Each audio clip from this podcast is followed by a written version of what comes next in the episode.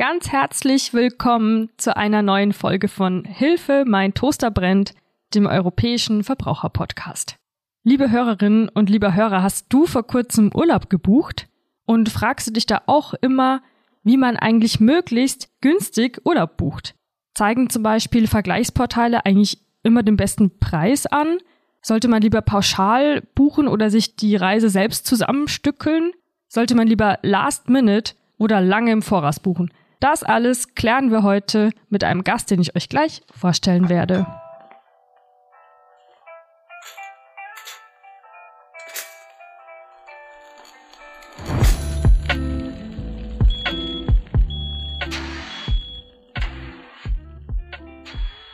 Hallo André. Hallo Nina. Dein Name ist André Schulze-Wethmar. Du bist Jurist im Europäischen Verbraucherzentrum im IVZ. Ich bin Nina Zeintelmeier und ich bin, wie du hörst, Podcasterin und auch Pressereferentin im EVZ. André, was ist denn der letzte Urlaub, den du so gebucht hast? Das war ein Urlaub in der Schweiz. Da bin ich mit dem Zug angereist. Und hast du den online gebucht, also oder wie hast du den gebucht? Ja, also das war jetzt keine Pauschalreise, sondern das Hotelzimmer habe ich über ein Buchungsportal gebucht und die Anreise eben direkt über die Deutsche Bahn zu dem Thema Pauschalreise und so weiter, dazu kommen wir ja auch noch. Ich würde ganz gern anfangen mit den Vergleichsportalen. Also wir kennen sie, glaube ich, alle, Check24, Expedia, Flüge.de. Wenn man auch mit so einer Suchmaschinenanfrage anfängt, sich zu seinem Urlaub zu informieren, dann ja, also die ersten und die meisten Ergebnisse sind ja solche Portale.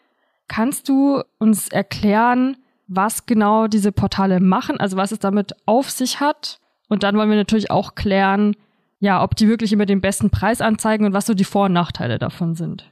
Ja, so die Portale, das sind Internetseiten, über die man die Angebote verschiedener Anbieter vergleichen kann und auch buchen kann. Also das gibt's für ganz verschiedene Reiseleistungen, für Hotelzimmer, für Flüge, aber auch für ganze Pauschalreisen. Wichtig ist, dass diese Portale selber keine Veranstalter sind, also nicht etwa wie TUI oder der Touristik, sondern dass das nur Vermittler sind. Und wie funktioniert das Ganze? Man gibt am Anfang seine Reisedaten ein, also den gewünschten Zeitraum und das Ziel und dann gibt es eine sogenannte Trefferliste. Das ist so dieses Herzstück von den Portalen, die Trefferliste mit den Angeboten der verschiedenen Anbieter. Und sehr wichtig, diese Portale, das sind jetzt keine wohltätigen Stiftungen wie, Stiftung Warentest, sondern das sind äh, Wirtschaftsunternehmen, die auch von den Anbietern zum Teil bezahlt werden. Daher ist nicht unbedingt gewährleistet, dass ähm, immer das für, für die Kunden äh, beste Angebot auch ganz oben in der Trefferliste auftaucht. Da klingen jetzt schon einige Sachen an. Wenn du zum Beispiel sagst, das sind Vermittler, das hatten wir auch schon mal in früheren Podcast-Folgen. Das heißt einfach, dass da immer noch jemand zwischengeschaltet ist, richtig? Zwischen mir und dem Veranstalter, bei dem ich letztendlich den Urlaub buche. Hier im EVZ bearbeitest du ja auch Verbraucherfälle zum Thema Reisen. Warum ist das manchmal problematisch oder was rätst du in solchen Fällen? Ja, man muss natürlich sagen, die haben natürlich ihre Vorteile, diese Buchungsportale. Sie sind erst einmal interessant, um sich einen Überblick zu verschaffen. Äh, nämlich oftmals weiß man ja auch gar nicht, welche Airline überhaupt das Ziel anfliegt. Da hat man in der Trefferliste schon einen guten Überblick. Aber man darf natürlich nicht vergessen, dass das Wirtschaftsunternehmen sind, keine äh, wohltätigen Stiftungen. Die berechnen für ihre Tätigkeit Kosten, die die Kunden dann zum Teil auch bezahlen müssen. Bei einigen Vermittlungsportalen sind, sie, sind diese Servicekosten schon im Preis inkludiert. Es gibt aber auch einige Portale, da werden die Kosten erst im Laufe des Buchungsprozesses hinzuaddiert und es ist schon problematisch, wenn die Leute zuerst mit einem sehr günstigen Preis angelockt werden und am Ende ist es dann doch teurer. Ein weiteres Problem ist, dass, wie du auch schon gesagt hast, dass der Vermittler nach der Buchung dann mit drin hängt, obwohl er ja nur der Vermittler ist und kein Vertragspartner, aber er ist dann immer noch der Ansprechpartner. Nehmen wir mal an, es äh, passiert irgendwas, zum Beispiel die Airline annulliert den Flug und du möchtest den Flugpreis zurückhaben, dann wird die Airline dir den Preis nicht auszahlen. Du musst stattdessen erst einmal dich an das Portal wenden. Das Portal versendet eine Erstattungsanfrage an die Airline. Die Airline erstattet erstmal an den Vermittler und der Vermittler zahlt das Geld an, an dich aus. Und das ist natürlich unheimlich umständlich und zeitaufwendig. Das haben wir gerade während der Corona-Krise gemerkt. Da weiß man häufig gar nicht, wo es jetzt hakt, wo das Geld jetzt ist. Hat der Vermittler die Erstattungsanfrage schon gesendet oder nicht? Oder es können auch weitere Probleme auftreten. Nehmen wir mal an, du hast dich verschrieben, als du deine Buchungsanfrage versendet hast. Der Name ist nicht richtig geschrieben oder du sonst ein Fehler aufgetreten. Du möchtest das korrigieren. Da hatten wir schon häufig Fälle gehabt. Da hat die Airline gesagt, das ist überhaupt kein Problem. Das kostet dann vielleicht 30 Euro. Aber in ihrem Fall können wir das nicht machen, weil sie über ein Portal gebucht haben.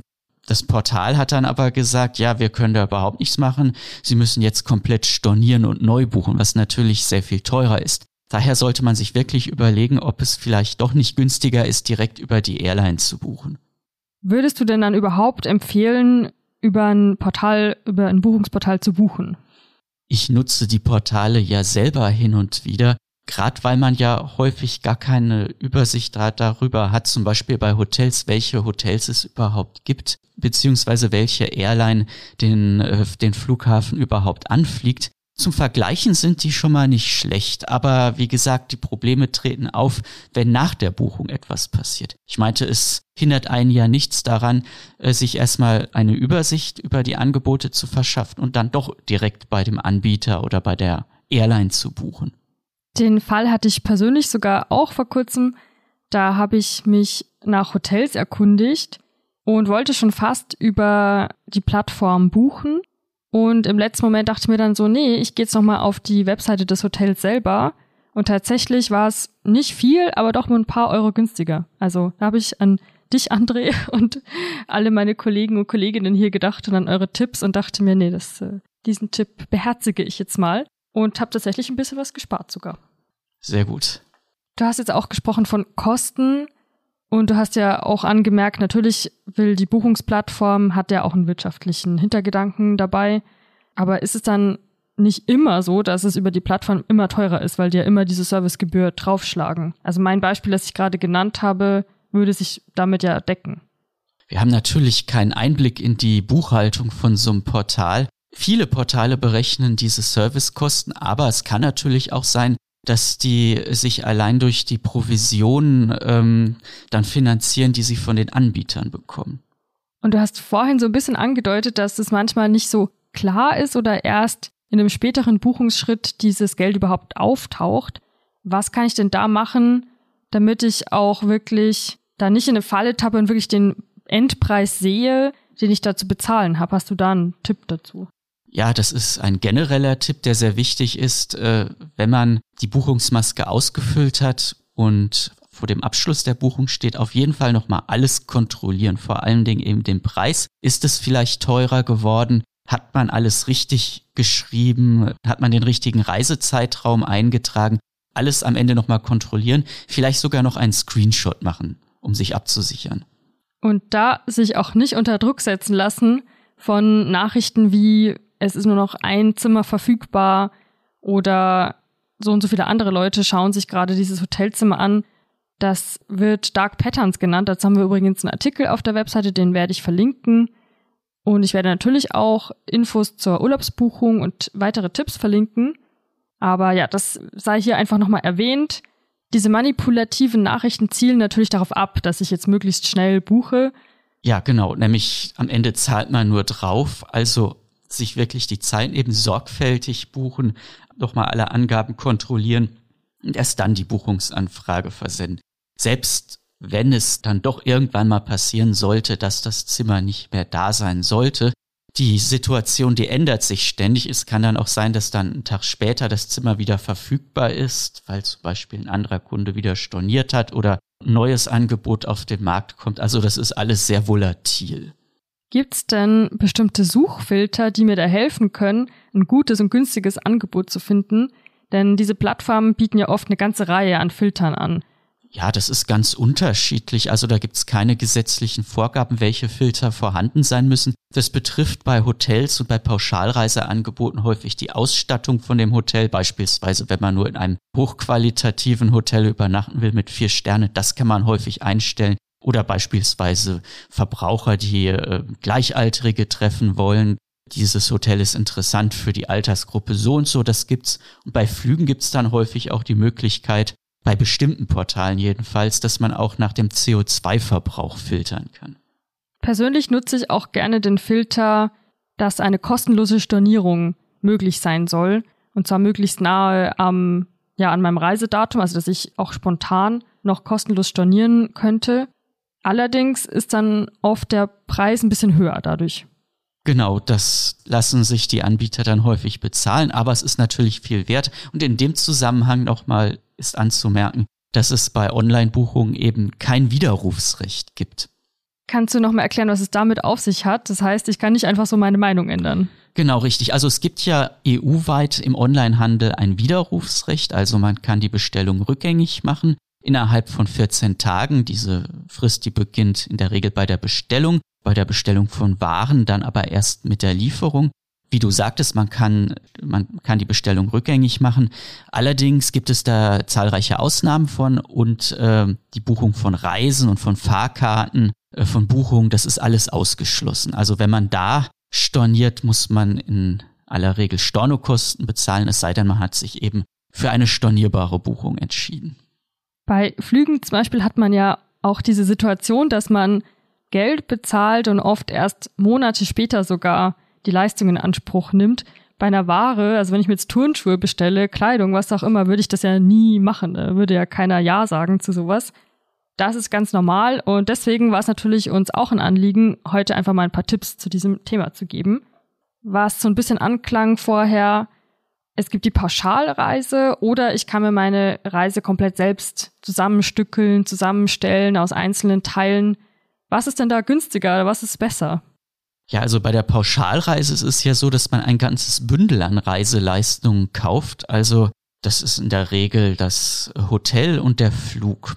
Dann gibt es noch einen Pauschalreiseveranstalter wie zum Beispiel TUI und der Touristik. Das ist dann dein Vertragspartner und der ist auch verantwortlich, wenn was schief geht. An den muss man sich wenden zum Beispiel bei äh, Reisemängeln. Der Vorteil ist, das ist eine quasi eine Buchung aus einem Guss.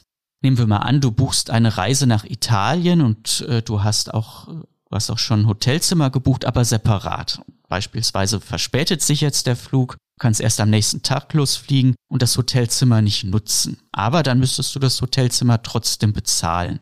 Anders ist es, wenn du eine, wenn das eine Pauschalreise ist, dann musst du äh, für, da musst du nicht für das Hotelzimmer nicht bezahlen. Das passt sich dann automatisch an. Also dann wird der Reisepreis gemindert.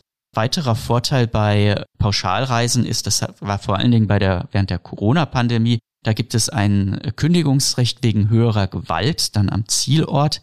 Zum Beispiel eine Pandemie, aber es können auch andere Vorfälle sein, wie zum Beispiel Waldbrand oder Unruhen. In diesem Fall gibt es auch die Möglichkeit, die Buchung kostenlos zu stornieren. Das gibt es nicht, wenn man die Reiseleistung einzeln bucht.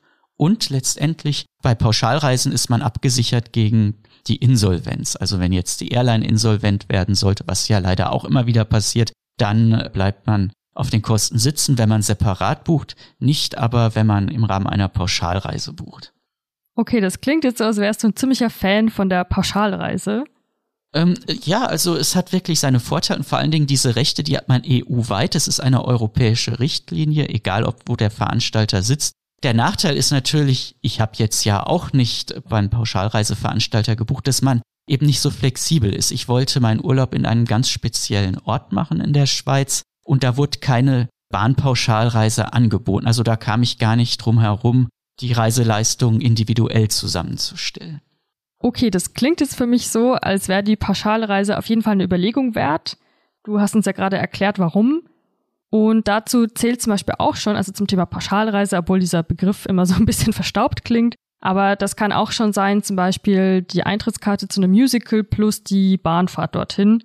Also vielleicht hast du, liebe Hörerin, lieber Hörer, auch schon mal eine Pauschalreise gebucht, ohne dass das dir so richtig bewusst war. Ich verlinke auch nochmal einen Artikel zum Thema Pauschalreise. Da kannst du auch nochmal die Vorteile nachlesen. Jetzt noch eine ganz wichtige Frage. Ist es besser, Last Minute oder lange im Voraus zu buchen? Das kommt drauf an, in welcher Situation man sich befindet. Ich habe geahnt, dass das die Antwort ist, aber na, ich bin sehr gespannt auf deine Erklärung. Also äh, bei den Last-Minute-Angeboten kann man meistens doch noch etwas mehr sparen. Das setzt aber voraus, dass man flexibel ist. Gerade bei der Reisezeit, diese Last-Minutes-Angebote, die gibt es vor allen Dingen in der Nebensaison. Und man muss sich dann halt anpassen. Also man muss halt schauen, was gibt es auf dem Markt und dann entsprechend auswählen. Bei den Frühbucherrabatten oder Frühbucherschnäppchen, da ist es eben so, dass man sich schon sehr früh festlegen muss und das sind auch äh, häufig Rabatte bis zu 40 Prozent. Diese Angebote sind häufig interessant für Familien mit Kindern, die eben auf die Ferienzeiten angewiesen sind, also auf die, auf die Hochsaison. Ist es denn so, vielleicht noch, das ist jetzt vielleicht ein bisschen provokant formuliert, aber wenn ich günstig reisen will, bin ich denn dann zwangsläufig Umweltsünder? Das ist ein Thema, das auch immer wieder bei uns aufkommt. Kann ich denn günstig und gleichzeitig umweltfreundlich reisen? Du hast mir nämlich gesagt, dass du dazu auch so ein paar Tipps hast. Ja, also es ist so, dass gerade wenn man mit dem Flugzeug verreist, dass man da sehr viel an Treibhausgasen verursacht weil gerade das Flugzeug im Vergleich zu anderen Verkehrsträgern, wie zum Beispiel ein Bus oder der Bahn, verursacht sehr viel CO2. Daher kann man schon mal sagen, Buspauschalreisen sind ja oftmals etwas günstiger, also da kann man gleichzeitig Geld sparen und äh, auch den ökologischen Fußabdruck verbessern. Aber es ist natürlich so, bestimmte Ziele, die kann man nur mit dem Flugzeug erreichen, zum Beispiel äh, die Balearen oder auch die Kanarischen Inseln. Oder auch wenn man nach Antalya will, da wäre man mit dem Zug oder dem Bus ja wirklich tagelang unterwegs. Aber selbst in diesem Fall hat man die Möglichkeit, seinen ökologischen Fußabdruck zu verbessern. Und zwar durch eine sogenannte CO2-Kompensation. Da ist es so, dass man äh, die Menge an CO2, die man ähm, eben durch den Flug verursacht, dass man die wieder ausgleicht, indem man Klimaprojekte finanziert. Das sieht man oft, dass es ja auch schon direkt bei der Buchung sogar angeboten wird. Das ist doch oft so ein Häkchen, das man setzen kann. Man zahlt einen kleinen Betrag mehr und beteiligt sich dafür an einem CO2-Ausgleich. Es gibt auch andere Initiativen, die nicht direkt ähm, in der Buchung mit dabei sind, also die unabhängig davon sind. Für mich wäre da die Frage, die ich im Hinterkopf habe, wie vertrauenswürdig ist das denn und wie kann ich wissen, ob mein Geld da wirklich an der richtigen Stelle ankommt, weil naja, man denkt ja schon gleich so ein bisschen an Greenwashing, oder nicht? Ja, so da gibt es schon einiges zu beachten. Du hast ja auch gesagt, einige Anbieter, Airlines und Veranstalter, die bieten diesen CO2-Ausgleich an, aber da ist es dann häufig so, dass ein viel zu geringer Betrag angesetzt wird. Es gibt da sogenannte CO2-Rechner. Ein sehr guter CO2-Rechner hat das Umweltbundesamt.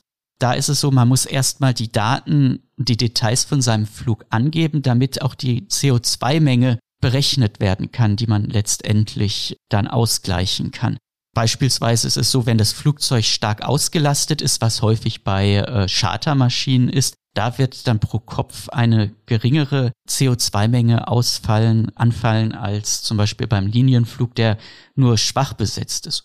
Oder wenn man einen Zwischenstopp, wenn das Flugzeug einen Zwischenstopp einlegt, dann wird noch mehr CO2 verursacht, weil das die, die größte Menge an CO2 entsteht eben durch den Start. Und das alles berücksichtigt der CO2-Rechner. Also das ist schon mal der erste Punkt. Am besten ein CO2-Rechner von Umweltbundesamt verwenden. Und auch bei den Klimaprojekten gibt es einiges zu beachten. Es gibt da sogenannte Standards. Das sind Gütesiegel für Klimaprojekte. Und ein sehr guter Standard ist der Goldstandard. Also wenn ein Klimaprojekt durch einen Goldstandard ausgezeichnet worden ist, dann ist das schon mal ein gutes Zeichen. Du warst Teil eines kleinen Projektteams hier bei uns im EVZ, das auch einen Artikel zu dem Thema verfasst hat. Den verlinke ich natürlich und auch den CO2-Rechner, den du schon erwähnt hast, mit dem man sich einfach mal selbst überschlagen kann, wie viel CO2 da gerade wegen mir überhaupt in die Luft gepustet werden. André, am Ende frage ich ja immer gerne, gibt's noch Tipps oder gibt's noch was, was du nicht loswerden konntest zum Thema günstig Urlaub online buchen? Dann ist jetzt die Chance, das noch loszuwerden. Also in der Praxis ein sehr wichtiger Tipp ist der Spam-Ordner. Also mir ist es schon sehr häufig passiert, dass Reisebuchungen im Spam-Ordner gelandet sind. Wir hatten auch schon häufig Beschwerden von Verbrauchern, die gesagt haben, sie haben nie eine Buchungsbestätigung bekommen, aber dann stellte sich heraus, die Buchungsbestätigung war im Spam-Ordner. Also es lohnt sich immer wieder einen Blick in den Spam-Ordner zu werfen. Und zweiter Tipp, das hatte ich auch schon gesagt, vor Abschluss der Buchung auf jeden Fall nochmal alle Buchungsdetails überprüfen. Hat man sich verschrieben, hat sich der Preis nochmal erhöht und erst dann die Buchung abschließen. Vielen Dank für diese Tipps, André. Wie man hört, man muss dann einfach doch noch so ein bisschen diese Zeit investieren und man muss diese Recherche einfach ein bisschen investieren. Das ist so die Quintessenz aus vielen unserer Podcast-Folgen, habe ich das Gefühl. Aber wir wollen dir ja auch keine unseriösen Infos hier darbieten und sagen, mach so und so und dann hast du günstigen, tollen Urlaub. So einfach ist es leider einfach nicht. Wenn es das wäre, würden wir es natürlich sagen. Eh klar. Vielen Dank, André, dass du heute da warst und dein Wissen mit uns geteilt hast. Liebe Hörerinnen, lieber Hörer, lass uns sehr gerne eine Bewertung da. Schicke diese Folge sehr gerne an Freunde und Familie weiter. Das hilft uns sehr. Wir freuen uns, wenn du auch beim nächsten Mal wieder zuhörst. Und in diesem Sinne sage ich Tschüss und bis ganz bald.